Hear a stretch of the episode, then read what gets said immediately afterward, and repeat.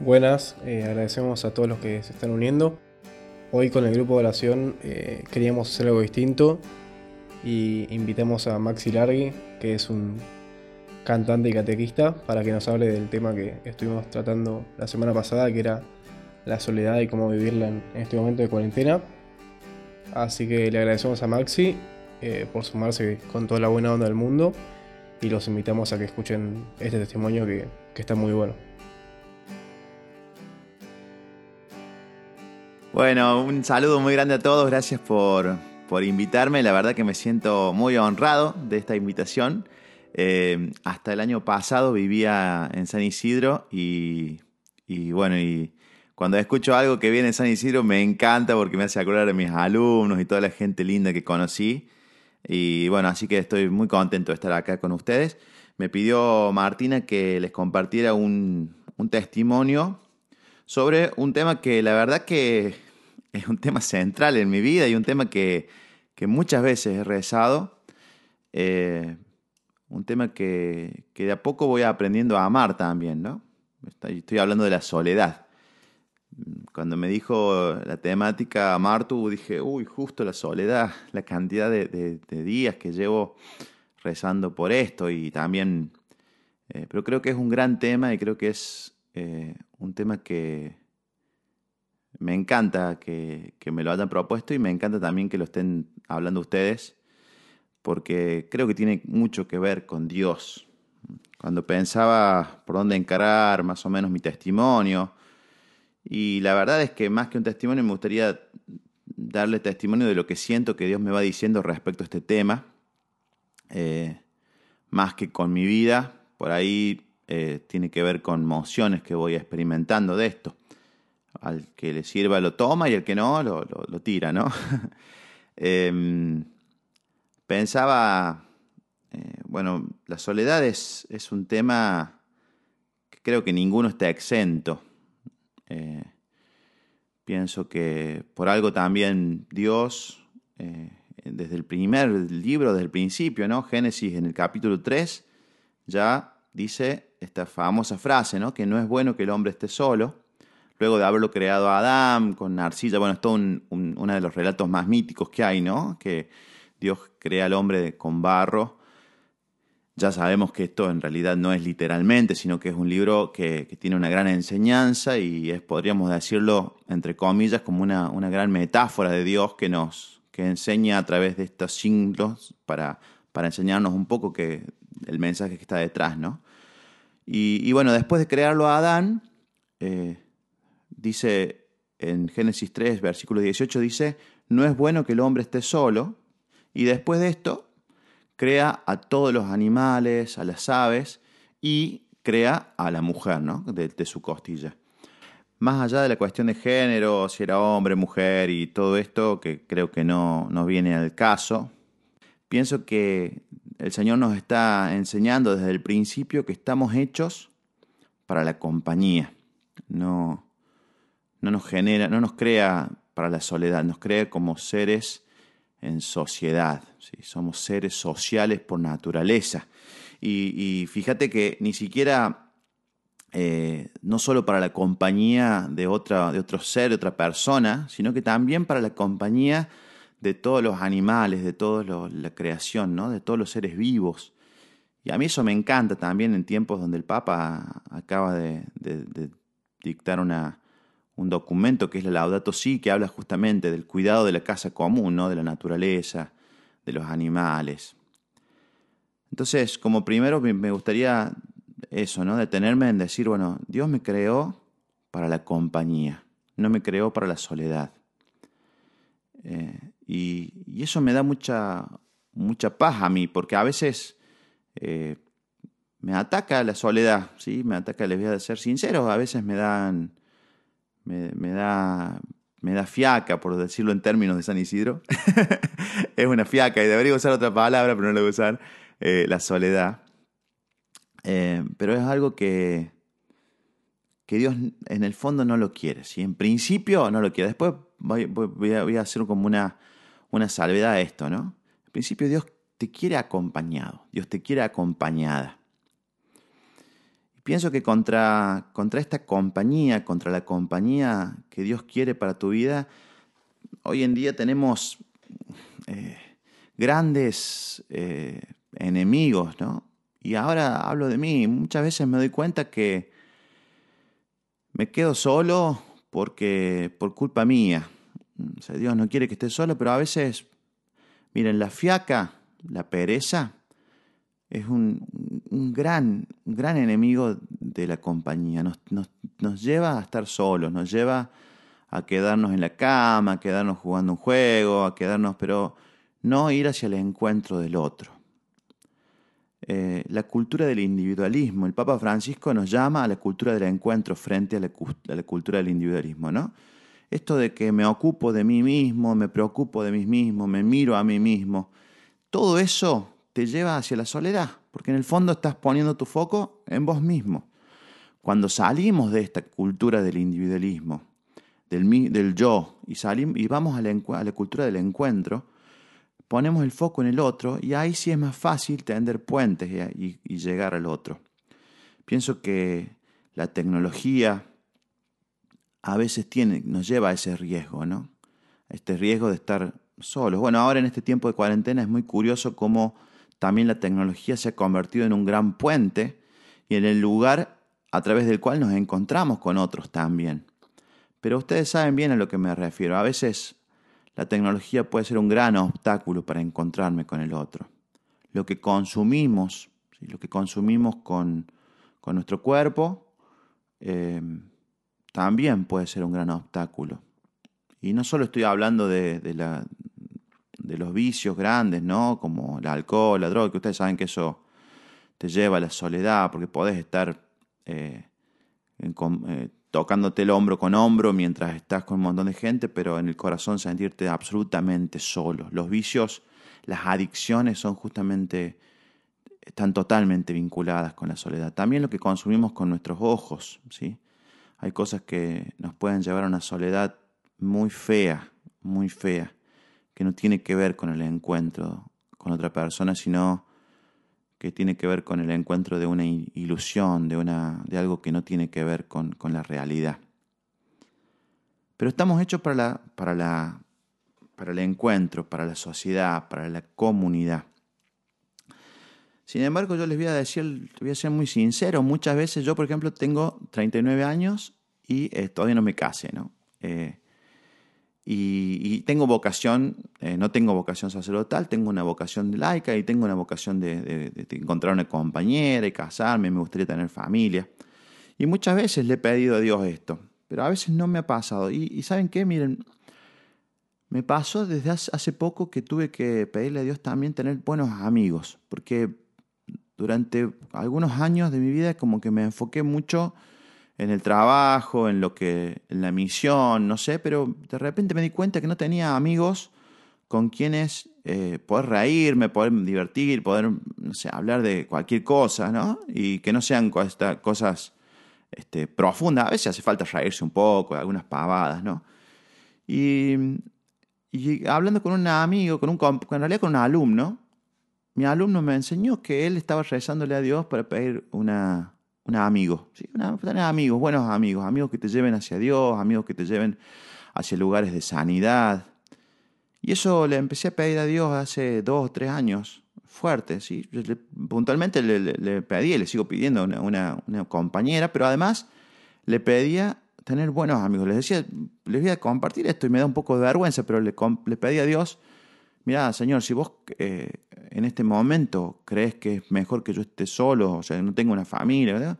por lo menos te pido que me des, y no por lo menos, ¿sí? te pido, necesito buenos amigos, gente que me pueda acompañar en esto, que yo pueda reírme, que me pueda divertir, que me pueda, que pueda llorar también, que pueda conocerme corazón a corazón. Y nunca, y al principio les voy a decir la verdad, pedirle esto a Dios me, me causaba cierto vergüenza, no sé, porque me sentía como medio a ver, medio loser, la verdad, pidiéndole esto.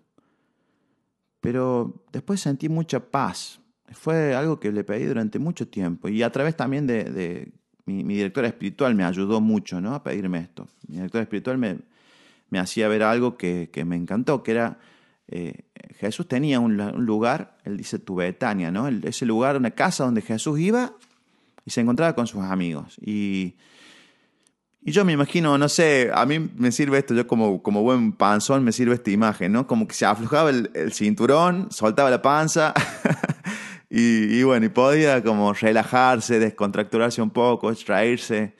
Eh, y, pienso que todos tenemos que tener ese lugar, ¿no? Ese lugar en donde vos te mostrás tal cual sos, donde, donde te mostras frágil, donde te sacas las armaduras, donde te sacas el maquillaje y, y aflojas la panza, ¿no? ese lugar que, que te mostras tal cual sos, con un amigo, con un hermano, con tu familia, pienso que, que es muy sano. Ahora me gustaría bueno, mi testimonio termina en que Dios me concedió eso.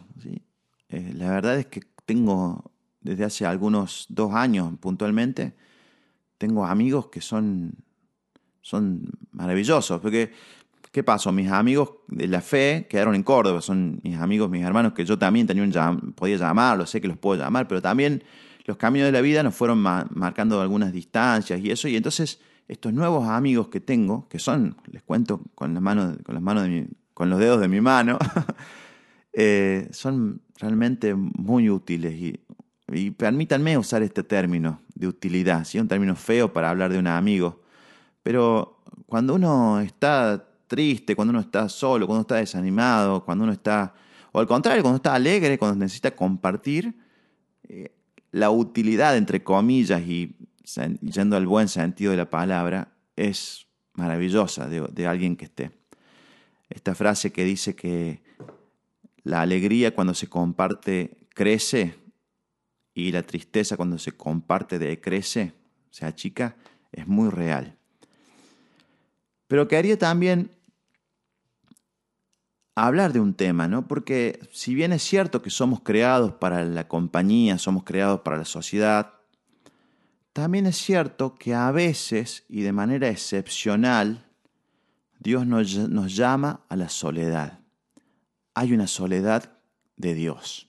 Hay una soledad a la cual el Señor a veces nos llama. Y es una soledad entre comillas también. Es una soledad, me permito decir, aparente.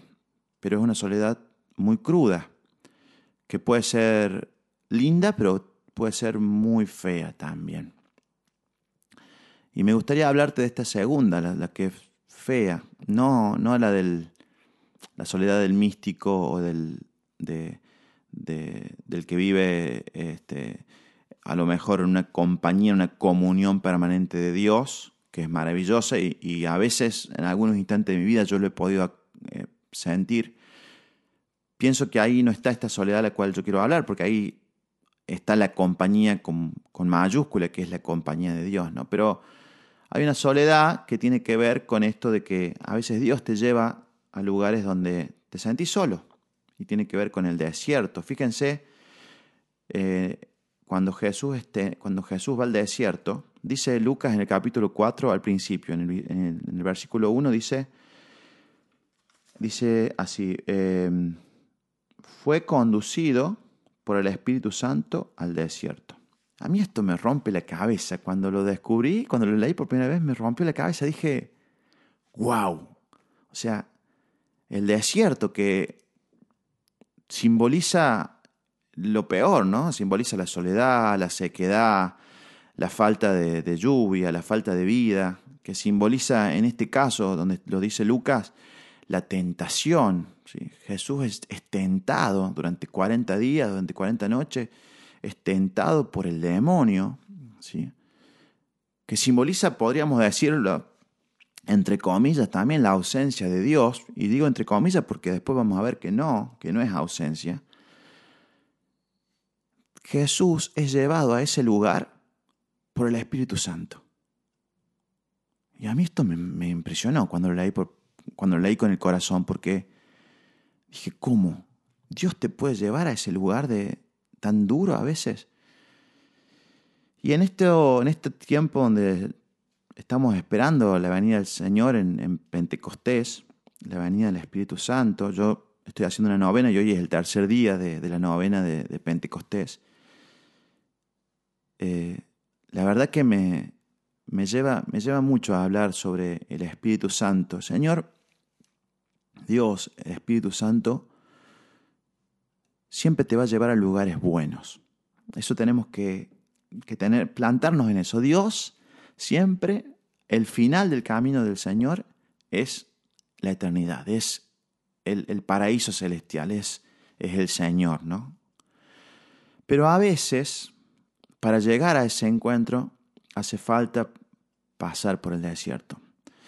Hay una, frase, un dicho muy conocido en Tierra Santa, eh, que dice que nadie llega a Jerusalén sin pasar por el desierto. Y tuve la bendición de ir a, Jerusalén, y es verdad, está todo rodeado por el desierto de Jericó. Y en Jerusalén pasan varias cosas. Jerusalén significa varias cosas en la vida de Jesús. Entre ellas significa la cruz, pero también significa la resurrección. En Jerusalén está la piedra de la resurrección. Ahí podríamos decir se da la cumbre de la obra magnífica del Señor. Si tuviésemos que decir que Dios da la última pincelada a su obra maestra, la da en ese lugar, en Jerusalén, ahí, en la cruz y en la piedra de la resurrección. Pero no se llega a ese lugar de gloria absoluta sin pasar por el desierto. Y fíjense, incluso en ese lugar, en el lugar de la cruz,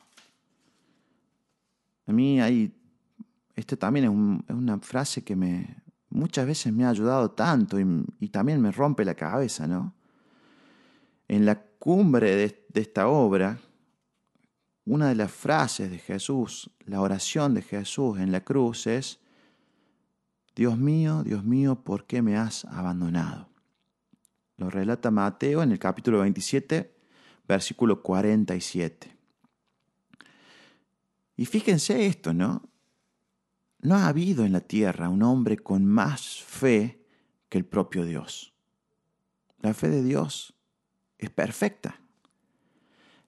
La fe de Jesucristo, verdadero hombre y verdadero Dios, totalmente, es muy poderosa.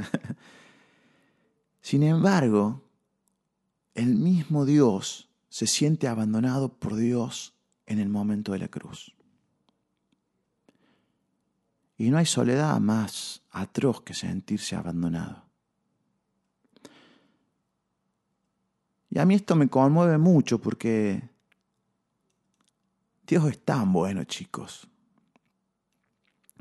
que siendo Dios se hace hombre y no se hace un hombre famoso, lleno de gloria, o sea, lleno de, fama, plata, se hace un hombre que llega a este momento de soledad absoluta, de sentirse abandonado. Te soy sincero, lo digo y me conmueve porque me lo imagino, ¿no? Ahí. Este hombre que había estado rodeado de 5.000 personas junto al mar de Galilea y que le había dado de comer con cinco panes y dos pescados. Este hombre que poco tiempo antes había entrado triunfante en, en la propia ciudad de Jerusalén y lo habían recibido con palmas diciendo, Osana en el cielo, este es el Salvador. Este hombre que, que estuvo rodeado de personas que horas antes lo había, había cenado y sus discípulos le habían dicho, no te vamos a abandonar hasta nunca. Y horas después se quedaron dormidos. Se siente abandonado. Y no solo se siente abandonado por, por los compañeros, por los amigos, sino que lo peor de todo, se siente abandonado por Dios. ¿Por qué me has abandonado, papá?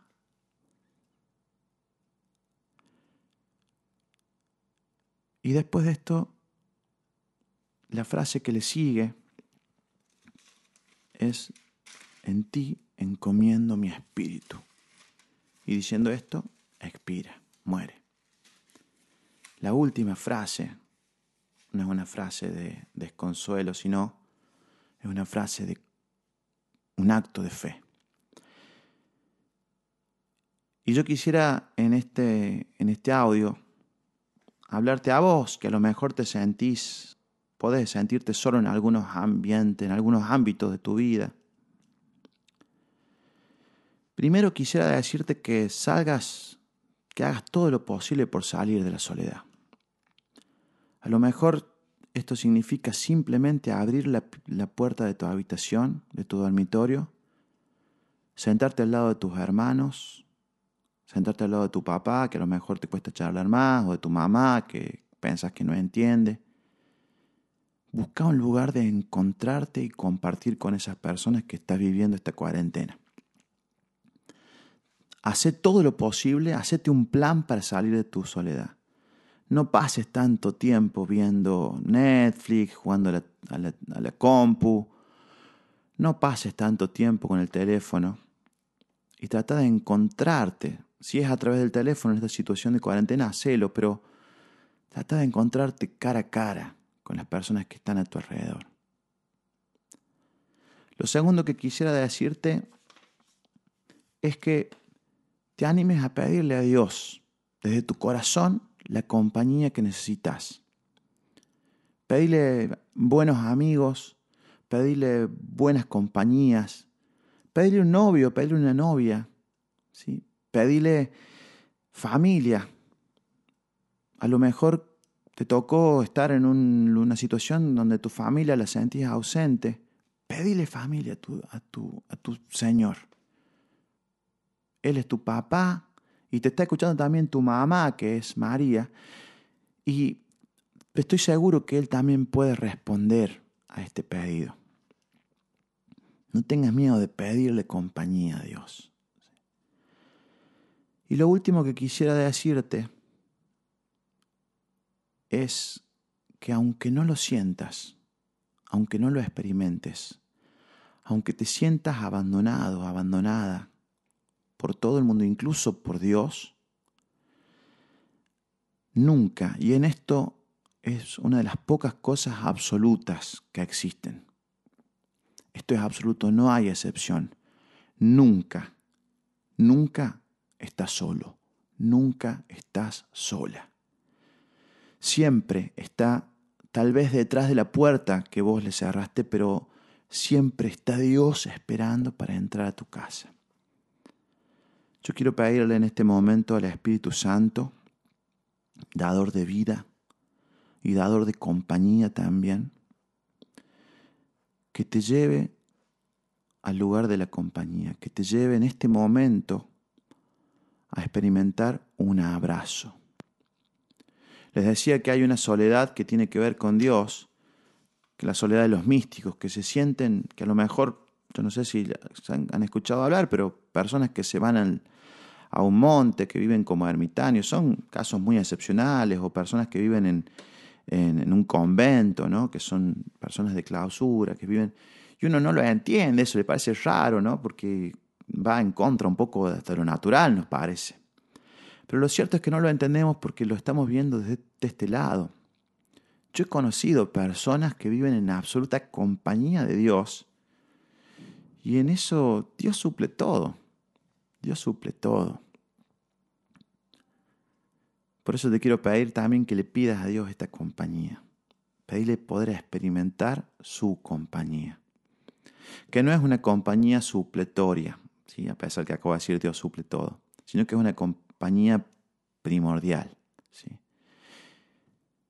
Le pido al Señor que, que en este momento te haga sentir su abrazo en tu vida, en la vida de, los demás. Para terminar, vos podés ser los brazos del Señor, vos podés ser el oído del Señor, vos podés ser la compañía que Dios piensa para otros. A lo mejor no se trata de tu soledad, se trata de la soledad de otro, de otra. Hay muchas personas que en este momento de cuarentena están experimentando crudamente la soledad. A lo mejor Vos sos la respuesta para la oración de esa persona. Te invito a tender puentes a través de tus posibilidades, como estás, pero trata de tender puentes con esas personas. A lo mejor se trata, no necesitas irte a un barrio, eh, ir muy lejos. Tal vez tengas que levantar el teléfono y hablarle a tus abuelos, a lo mejor algún tío, a lo mejor algún vecino, vecina de tu, de tu edificio, de tu barrio. Vos podés ser la compañía que esa persona está pidiendo. Te mando un abrazo muy grande, gracias de vuelta a todos los, que forman esta hermosa comunidad de la catedral, que quiero mucho y tengo realmente eh, una gran admiración por todo lo que hacen. Sigan adelante, sigan así, esperemos con mucha alegría, recibamos al Espíritu Santo y no nos olvidemos que si algo nos enseña Dios en la cruz es que al final todo termina bien. Son tiempos de tormenta, pero son tiempos de grandes oportunidades. Son tiempos en donde Dios va a hacer maravillas, quiere hacer maravillas en tu vida. Te mando un abrazo grande, que Dios te bendiga y que María te acompañe siempre. Gracias.